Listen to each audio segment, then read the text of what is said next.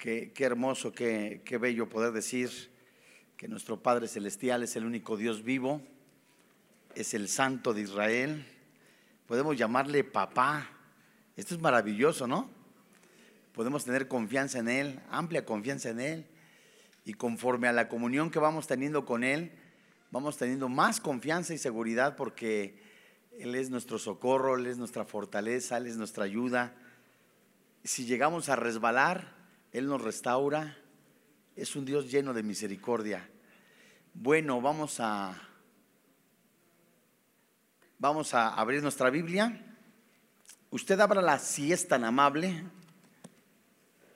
En Malaquías es el último libro del Antiguo Testamento, pero yo le voy a leer una porción del libro de Apocalipsis del capítulo 3, del verso 14 en adelante.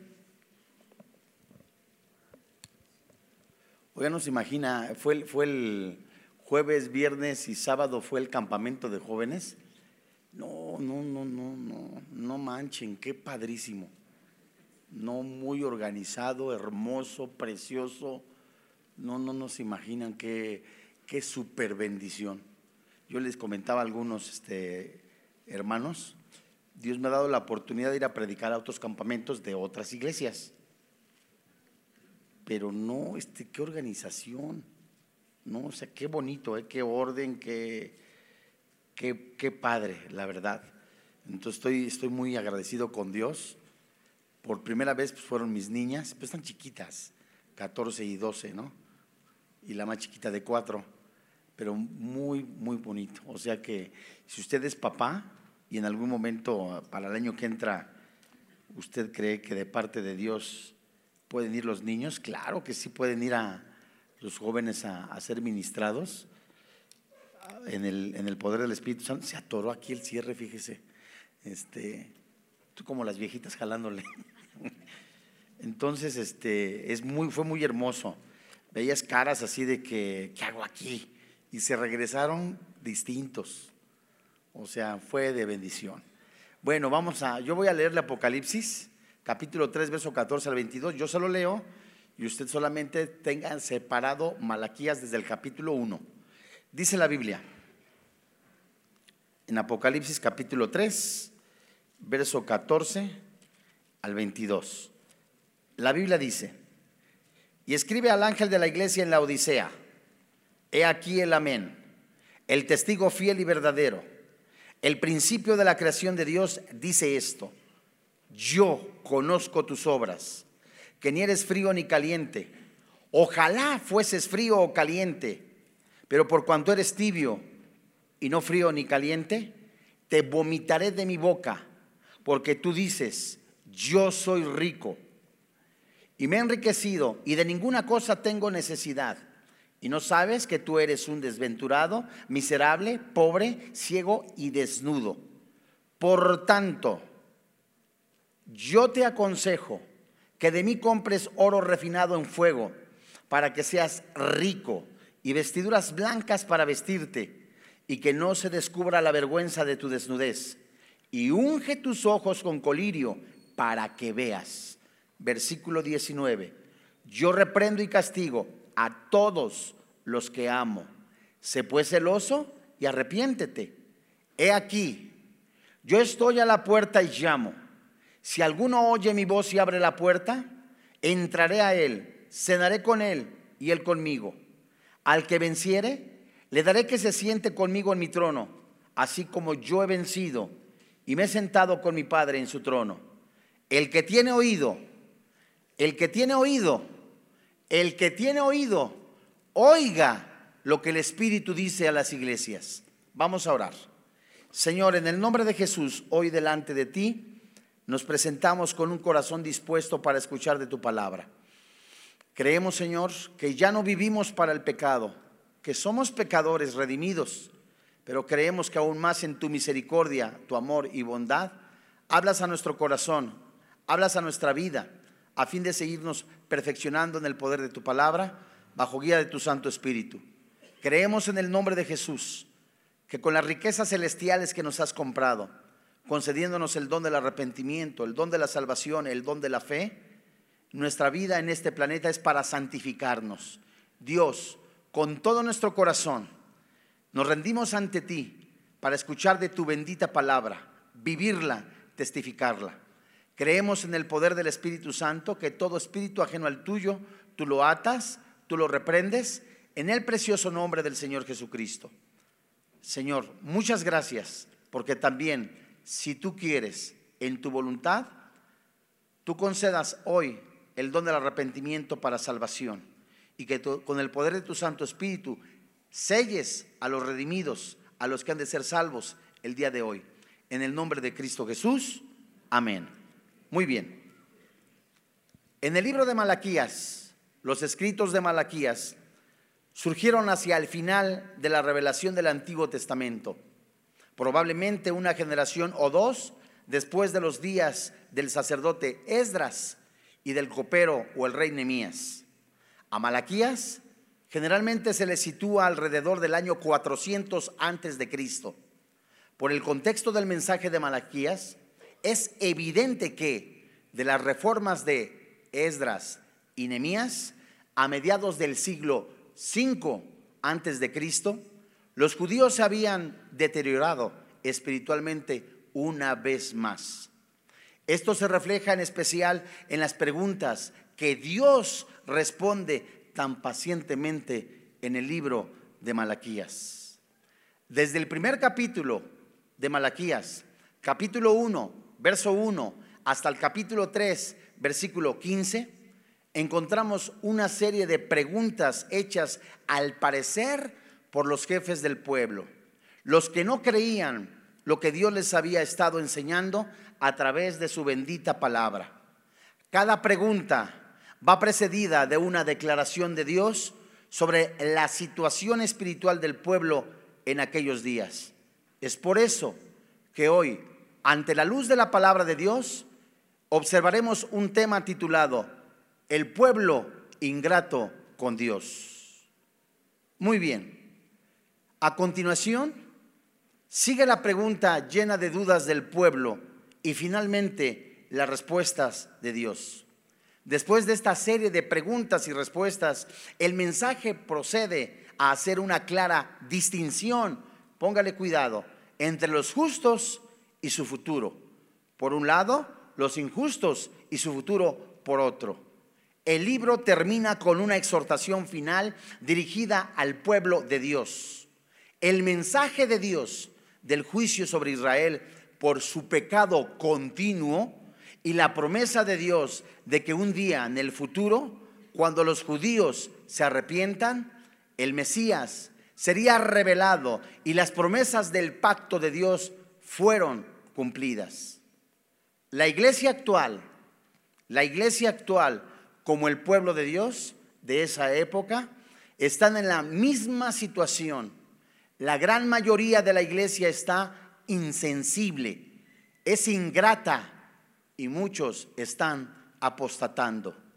Semejante a la lectura que acabo de hacer, que refleja el corazón y la situación de la iglesia de la Odisea en Apocalipsis capítulo 2, donde Cristo es quien escribe y dicta lo que piensa de las condiciones de la iglesia. Aquí Dios escribe a través de Malaquías para imprimir en Israel los pensamientos de esta nación. El profeta les recuerda que la venida del Señor Jesucristo que estaban buscando sería para juicio, para refinar, para purificar, para limpiar. El Señor no solo quería conformidad externa a la ley, sino también una aceptación interna, de acuerdo a lo que dice en Mateo capítulo 23, verso 23. El profeta ataca la corrupción, la impiedad, la seguridad falsa al dirigir sus juicios hacia su hipocresía, infidelidad, falso compromiso, divorcio, inmoralidad sexual, adoración falsa y arrogancia. Dios comienza con su mensaje declarando su amor por los judíos de aquella época, post exilio. Y veamos lo que él dicta en Malaquías capítulo 1, versículo 2. Yo os he amado, dice Jehová, y dijisteis, ¿en qué nos amaste? ¿No era Esaú hermano de Jacob? Dice Jehová, y amé a Jacob. Esto es muy interesante, porque al ver la misericordia, la bondad de Dios, el poder soberano de redimir a su pueblo, nos damos cuenta que la iglesia como el pueblo de Dios eran ingratos. Dios les está diciendo, los he amado. Y en el libro de Deuteronomio, que solamente voy a leer en el capítulo 4, verso 37, él dice, por cuanto amé a tus padres, escogí tu descendencia después de ellos, te saqué de Egipto con tu presencia y con el gran poder, dice Dios. Y escribió Moisés. La ingratitud del pueblo de Dios de decir, ¿en qué me has beneficiado? ¿En qué me has amado? ¿En qué he sido yo bendecido? Dice el pueblo de Dios. Y esto muestra un corazón lleno de ingratitud, igual que la iglesia. La pregunta que el pueblo de, Dios le hace al Padre Celestial, ¿en qué me has amado? Y su corazón estaba entenebrecido, oscuro, lleno de maldad, porque la Biblia dice que el pecado nubla el entendimiento. Esto es más serio de lo que te imaginas. Si tuviéramos lentes en los cuales se pueda ver a través de una radiografía espiritual el corazón de todos, incluido el mío, sería puramente basura, putrefacción espiritual. La Biblia dice que no hay justo, no hay uno solo, no hay quien entienda. Cierto, vamos camino a una perfección, a una santificación progresiva. Pero el hombre no se cansa de pecar, el hombre no se cansa de adulterar, el hombre no se cansa aunque se llame cristiano. Y esto es triste. Dios protegió, guió, alimentó a su pueblo. Sin embargo, ellos seguían dudando de su amor, así como muchos que se dicen ser cristianos y ponen en interrogantes. Si Dios fuera bueno, si Él me ha redimido, ¿por qué sucede esto? ¿Por qué sucede aquello sin revisar su vida? Veamos lo que escribió el evangelista Juan en su primer carta, en el capítulo 1, primer carta de Juan, capítulo 1, versículo 6. Porque cuando un corazón entenebrecido, una persona dice no tener pecado, seguramente no es cristiano. Pero cuando alguien ve a través de sus ojos espirituales que el Espíritu Santo le permite a través de la oración ver su condición de pecador, Dios mío, ve la misericordia de Dios. Dice en la primera carta de Juan, en el capítulo 1, versículo 6. Si decimos que tenemos comunión con Él y andamos en tinieblas, mentimos y no practicamos la verdad. Pero si andamos en luz, como Él está en luz, tenemos comunión unos con otros y la sangre de Jesucristo, su Hijo, nos limpia de todo pecado. Si decimos que no tenemos pecado, ¿qué dice la Biblia? Nos engañamos. ¿A quiénes? A nosotros mismos. Y la verdad no está en nosotros. Versículo 9. Si confesamos nuestros pecados, él es fiel y justo para perdonar nuestros pecados y limpiarnos de toda maldad. Si decimos que no hemos pecado, le hacemos a Él mentiroso y su palabra no está en nosotros. Amados, ¿te puedes preguntar por qué tenemos que pedir perdón diario por nuestros pecados si ya Cristo nos justificó con el poder de su sangre? Romanos 3:25. Judicialmente, penalmente, hemos sido redimidos de la condenación eterna, pero para no entorpecer o no poner una traba a la comunión con el Padre Celestial, por eso pedimos perdón todos los días por nuestros pecados. Y todos los cristianos diario pecamos, con lo que hablas, con lo que ves, con lo que piensas. La respuesta de Dios en cuanto a Malaquías, la respuesta de Dios, esto es impresionante al hacer que Israel mire la historia, en donde Jacob y Esaú, que eran hermanos de los mismos padres, hijos de los mismos padres, sin embargo Dios, aquí vemos la elección, no los trató de igual manera a ambos. Al escoger a Jacob, rechazó a Esaú. Y la pregunta es ¿por qué? La decisión fue claramente suya como resultado. Esaú no pudo triunfar, dejando en libertad para hacer todo mal que se le antojase. Se rebeló contra Dios, nunca pudo denotar a Dios ni al pueblo de Dios como un hijo. Esto es impresionante. Malaquías, capítulo 1, verso 3. A Esaú aborrecí Y convertí sus montes en desolación. Abandoné su heredad para los chacales del desierto. Cuando Edom dijere, nos hemos empobrecido, pero volveremos a edificar lo arruinado, así ha dicho Jehová de los ejércitos. Ellos edificarán y yo destruiré. Y les llamarán territorio de impiedad y el pueblo contra el cual Jehová está indignado para siempre.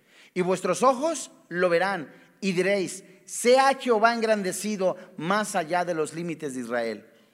Si miramos el pasado, hermanos, veremos que Saúl era un hombre carnal, completamente materialista. Apúntale. Eso está en Génesis capítulo 25, desde el verso 37, verso 27 hasta el 33. Esaú daba muestras de ser orgullosamente contrario a Dios. Más tarde, sus descendientes, los edomitas, también se resistieron a Dios y fueron orgullosos ante los hombres.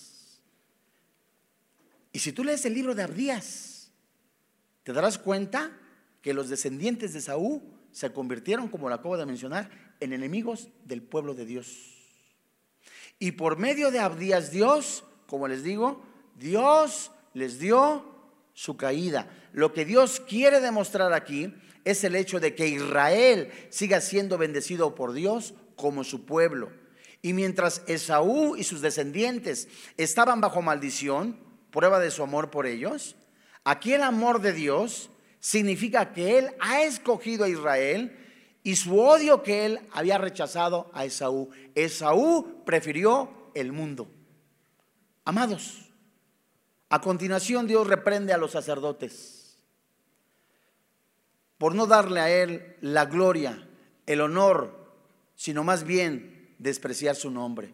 Si nosotros partimos desde Malaquías capítulo 1, versículo 6, hasta Malaquías capítulo 2, versículo 9, vienen las exhortaciones principalmente a los sacerdotes, en otras palabras, a los padres de familia.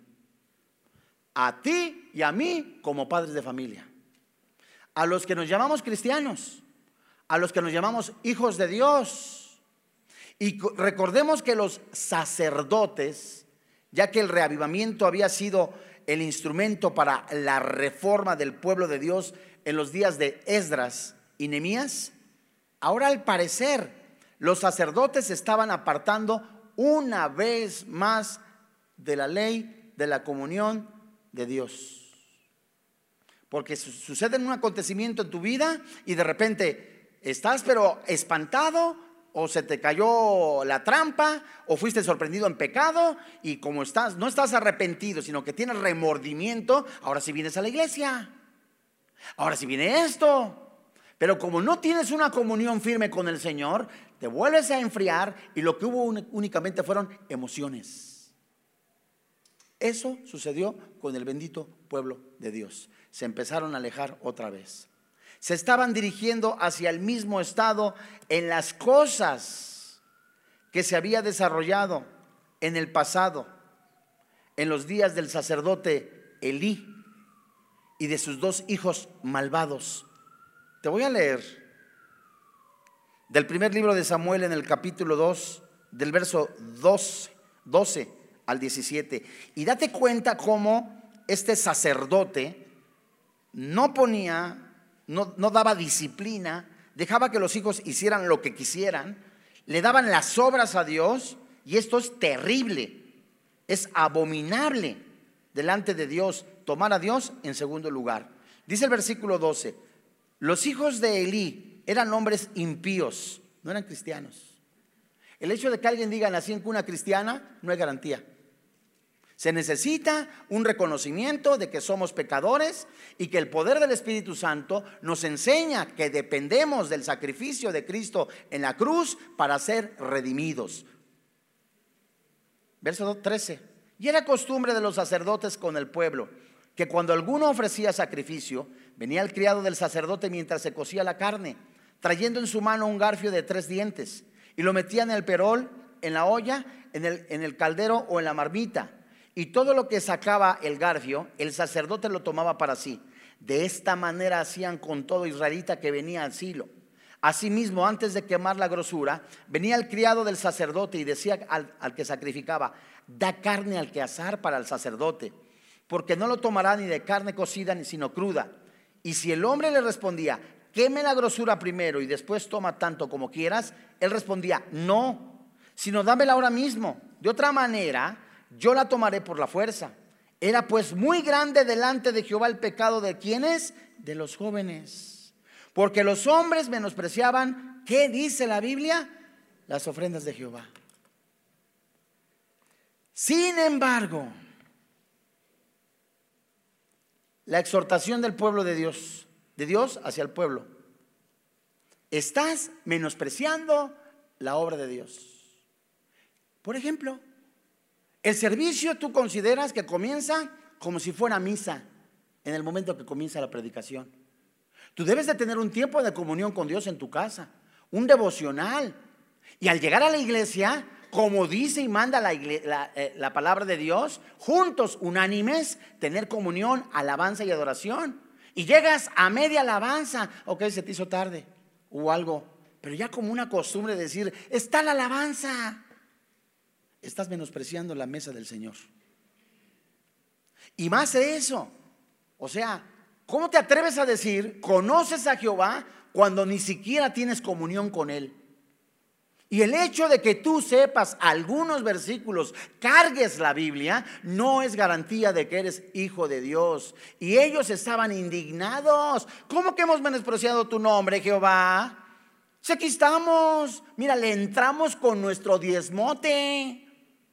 No, hombre, aunque te pongas briago o inhales cocaína y te llames cristiano el domingo y otros días estés viviendo en el pecado. Según tú, eres cristiano. Fíjate lo que dice Malaquías, capítulo 1, versículo 6. Dice la Biblia, el Hijo honra al Padre, el siervo a su Señor. Si pues yo soy Padre, Dios diciéndole a sus hijos. A ver, si yo soy tu Padre, o sea, no todo el que me diga Señor, Señor, entrará en el reino de los cielos, amados. Y pregunta, ¿dónde está mi honra? Si tú dices que yo soy tu Dios, si tú dices que yo soy tu redentor, si tú dices que yo te he salvado, ¿por qué te atreves a decirme, Padre, cuando ni siquiera me honras? ¿Dónde está mi temor? Dice Jehová de los ejércitos a vosotros, oh sacerdotes, que menospreciáis mi nombre y decís, fíjate, todavía cínicos, diciéndole, ¿en qué hemos menospreciado tu nombre? La afirmación del amor incondicional del Señor, versos 2 al 5, no sirve para absorber la culpa. Por eso Malaquías pronunció la acusación en contra de los sacerdotes los líderes espirituales de la nación. No te esperes que Dios comience con un juicio con el mundo. No, va a comenzar con su iglesia. Y les mostró que habían desdeñado los sacrificios. Malaquías 1, capítulo 1, versículo 6 al 14. Hicieron a un lado su gloria. Les importó más su fama, su popularidad, el ser vistos. Malaquías capítulo 2, del verso 1 hasta el 3. Y la ley, la palabra de Dios, la hicieron a un lado. Ahora es el Señor me dijo. Hay muchos que se dicen profeta y son adivinos. No conocen lo que es el don de la ciencia o el del conocimiento que viene de la Biblia y que fluye solamente cuando el Espíritu dice, no cuando está una emoción para sacar dinero o para nada más mover emociones. El Señor me dijo esto de ti y son puras marihuanadas. Se ha prostituido el Evangelio. Y cuando eh, Dios se refiere a quién, al sacerdote. Léete primera carta de Pedro. Te llamas hijo de Dios, entonces eres rey y eres sacerdote. Y si eres rey y si eres sacerdote, debes de vestir vestiduras de santidad. Como dice Levítico, pureza sexual. Y se refiere a los sacerdotes, el profeta se dirige primero a los sacerdotes porque ellos deberían de dar ejemplo de una devoción íntegra a Dios. Pero en lugar de esto, eran los primeros en, en menospreciar su santo nombre, aunque la pregunta parece una negación implícita de su actitud malvada hacia Dios. Y la respuesta de Dios fue, en primer lugar, le habían ofrecido a él las obras, el tiempo que le sobraba. Si tu relación con Dios está mal, todo lo demás va a estar mal. Hasta el último Dios, porque hay para la honra. Hasta el último Dios. Ah, porque Dios es bueno. Pero tienes una piedra en el zapato y entonces sí buscas a Dios. Y una vez, como dice Nehemías en el capítulo 9, una vez que obtuviste lo que quisiste, te olvidaste de Dios. Malaquías 1:7. Amados, tenemos que ser coherentes con lo que decimos al momento de vivir. Y esta es una responsabilidad para mí y para ti. Tenemos que ser coherentes. Si tú realmente dices a algo, a una actitud, a una condición, a un estilo de vida que es pecado, debes de vivir conforme a la voluntad de Dios. No le llames bueno a lo malo, ni a lo malo le llames bueno. Tu vida tiene que ser coherente con lo que predicas. Tu vida tiene que ser transparente delante de Dios, si no nos convertimos en hipócritas. En Malaquías 1.7, fíjate muy bien. Le pregunta al pueblo, ¿en qué te menospreciamos? Y dice el Señor, en que ofreciste sobre mi altar pan inmundo. Y dijiste, ¿en qué te hemos deshonrado? En que pensaste que la mesa de Jehová es que despreciable. Le diste las obras, lo que quisiste. Ya sea la ofrenda económica, ya sea la ofrenda de oración, ya sea la ofrenda de almas, ya sea la ofrenda de, tener tiempo con los demás hermanos en un estudio bíblico, todo lo, hizo, lo hicieron como hasta el final. Su trato con Dios era contentarse con darle lo que no le hubieran atrevido a darle a un gobernador en la tierra. A ver, fíjate nada más, dice el versículo 7, el, el 8. Y cuando ofrecéis el animal ciego para el sacrificio, ¿no es malo? Asimismo, cuando ofrecéis el cojo, el enfermo, ¿no es malo? Preséntalo pues a tu príncipe. ¿Acaso se agradará de ti o le serás acepto? Dice Jehová de los ejércitos. ¿Qué les está diciendo Dios? A mí me dan las obras. Y cuando te quieren sacar una foto para que vean lo que estás dando, das lo mejor para ser visto. A mí me estás dando las obras, dice el Señor. ¿Tú le darías eso al presidente de la República? Al príncipe, se refiere. ¿Tú le darías eso a tu jefe de oficina? ¿Le darías lo peor, lo podrido, lo que te sobra? Pues eso lo estás haciendo conmigo, dice el Señor. Dios rehusaba esos dones y los llamaba al arrepentimiento. Dice el versículo 9 y 10. Ahora pues, orad por el favor de Dios para que tenga piedad de nosotros, pero ¿cómo podéis agradarle? Si hacéis estas cosas, dice Jehová de los ejércitos, ¿quién también hay de vosotros que cierre las puertas o alumbre mi altar de balde? Yo no tengo complacencia en vosotros, dice Jehová de los ejércitos, ni de vuestra mano aceptaré ofrenda. ¿Por qué? Porque le estaban dando las sobras. Y peor aún, hermanos santos se oía de ofrenda y muchos decían, ya van a sacar el dinero. Vamos a tener reunión de oración. Ay, no, que esto. Vamos a tener esto. ¿A qué fastidio es esto? Era la respuesta del pueblo de Dios. ¿A qué fastidio es que pidan dinero? ¿A qué fastidio es la reunión de oración? ¿A qué fastidio es venir a servir? ¿A qué fastidio es hacer esto? ¡Qué vergonzoso! Aquí dice Malaquías 1:13. Era la respuesta del pueblo de Dios. Le estaban dando sobras. Era una actitud plenamente religiosa. Habéis además dicho, ¿qué dice? Ah, qué fastidio es esto. Y me despreciáis, dice Jehová de los ejércitos. Y trajiste lo hurtado, cojo, enfermo, presentasteis la ofrenda. Y dice Dios, ¿aceptaré yo esto de vuestra mano? Dice Jehová. Fíjate. Esto es algo muy tremendo en nuestros corazones. Ah, qué fastidio, esta alabanza no me gusta. ¿Por qué no ponen una de Chicoche en la crisis? Ay, ¿por qué no ponen esto y aquello? No es pídala cantando. No es la hora de las complacencias. Me gusta más la alabanza en aquel lugar porque allá sí fluye el Espíritu. A ver, espérame, ¿estás diciendo que no es omnipresente el Espíritu Santo? Allá sí está el Espíritu. A ver, espérame tantito. ¿Estás diciendo que aquí no está el Espíritu Santo? Estás blasfemando. Ten mucho cuidado. Te estás volviendo en un religioso. Y lo que dice gravemente aquí, qué fastidio es esto. Dios, a Dios le estaban diciendo, qué chocante, qué fastidioso es estar escuchándote.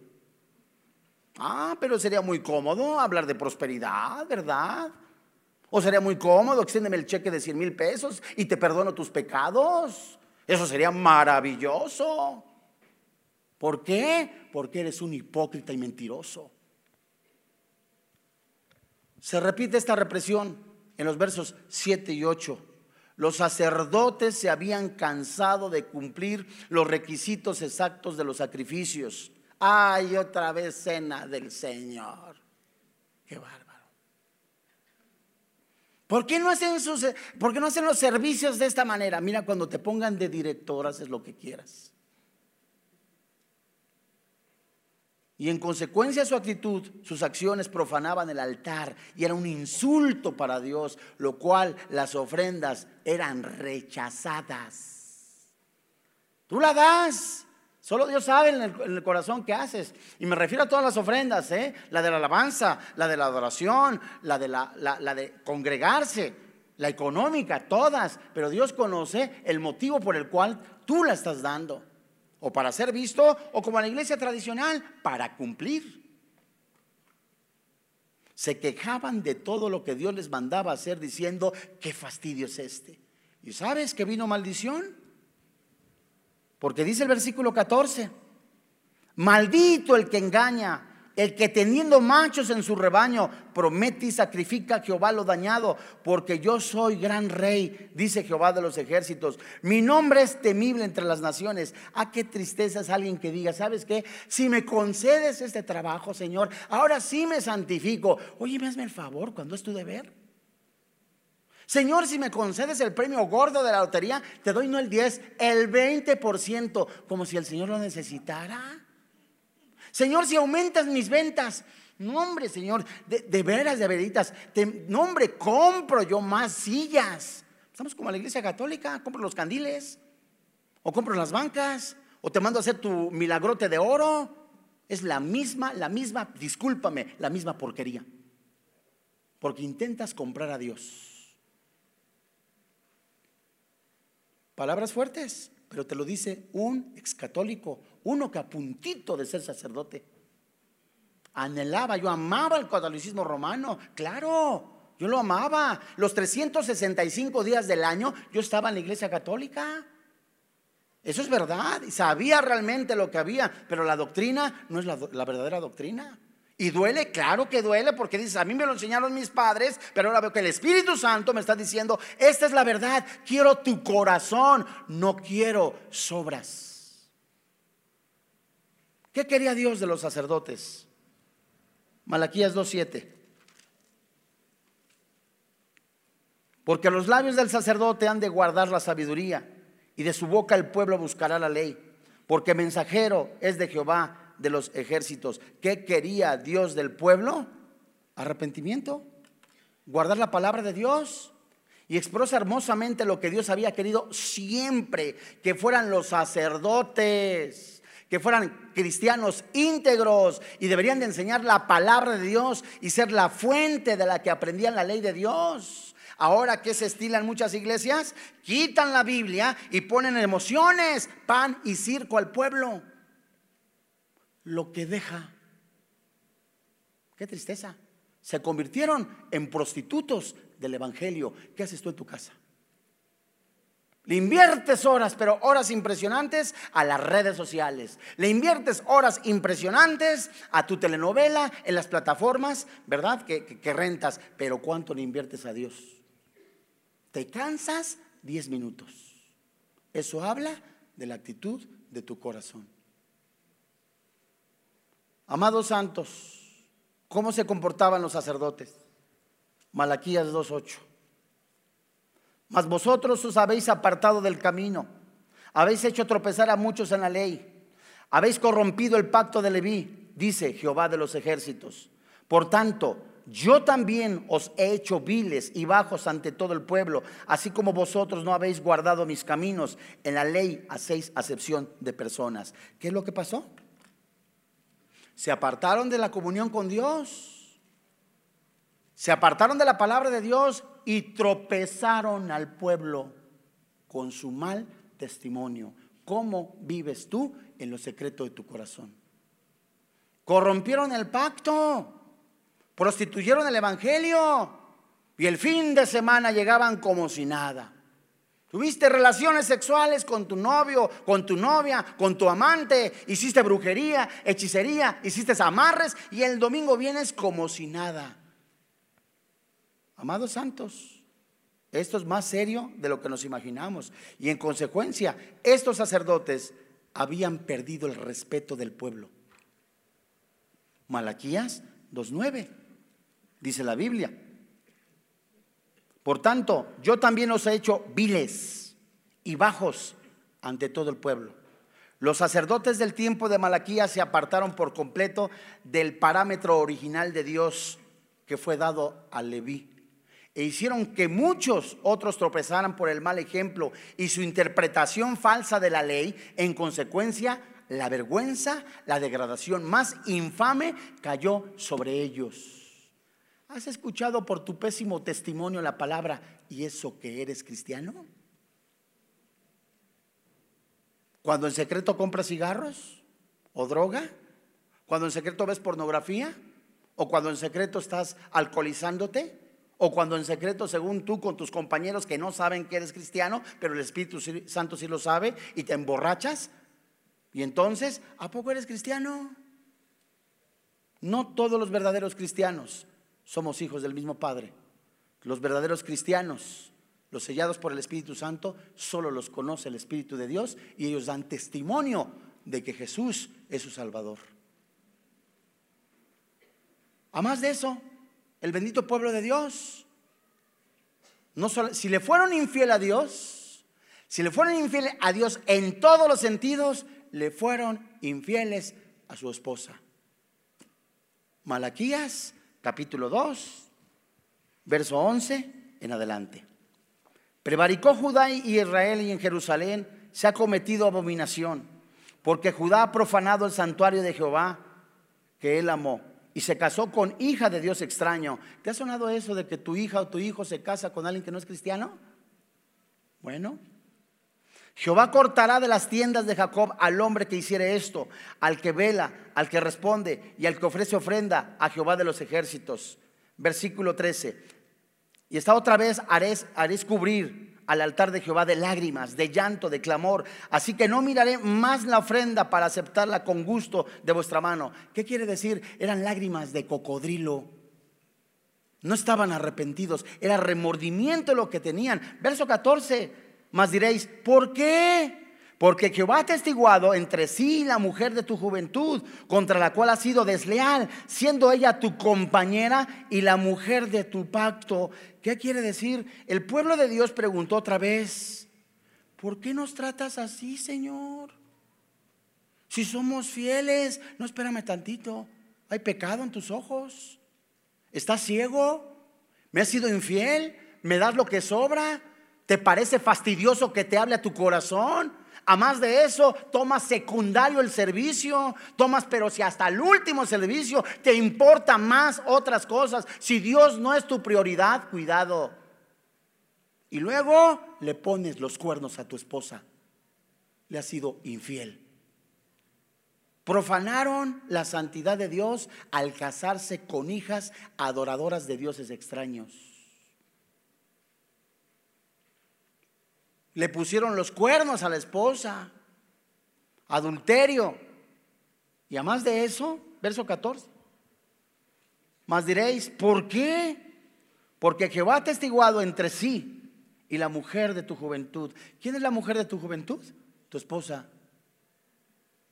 Fueron desleales y Dios no recibe ofrendas en cambio a cambio de un falso arrepentimiento. A Dios no lo compras. Entonces, que Hasta que yo esté bien me acerco. No, espérame tantito. Necesitas reconocer que dependemos de Dios. Así como está sucio, pero reconociendo que estás en pecado, acércate a Dios. Así como ves, Dios mío, ¿sabes qué? Es un ejemplo. Anoche vi pornografía, anoche hice esto, anoche le quise poner los cuernos a mi esposa, le robé, no le he dado la ofrenda al Señor. ¿Sabes qué? Estás menospreciando la mesa del Señor. Y vienes, ahora sí, Señor, perdóname. Y por dentro sigues pensando en la amante, por dentro sigues pensando en robar, en hurtar, en seguir viviendo para el pecado. Eres un hipócrita. Malaquías 2:13. Esta otra vez haréis cubrir al altar de Jehová de lágrimas de llanto, de clamor, pero yo no miraré más tu ofrenda. Que Dios te diga eso, Dios mío, es algo muy triste. Y Dios nos está llamando a un genuino arrepentimiento, al Dios de la verdad, al Dios de la esperanza, al Dios de la misericordia, al Dios que está hablando en nuestro corazón. Y esto es en serio. No podemos estar jugando a la iglesita.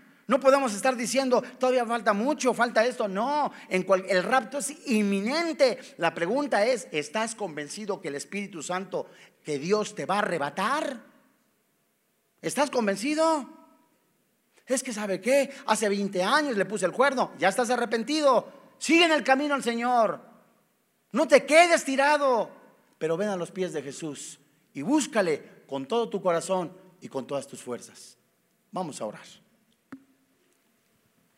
Padre, en el nombre del Señor Jesucristo. Hoy te alabamos, hoy te bendecimos. Bendita es tu misericordia. Bendito es tu amor. Bendita tu paciencia.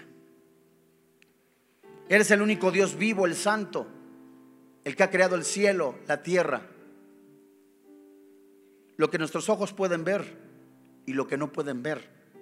Y se describe en la Biblia los ejércitos de los cielos, lo que está en la tierra y debajo de la tierra, se postran ante el único soberano, poderoso y santo, santo, santo, Jehová de los ejércitos.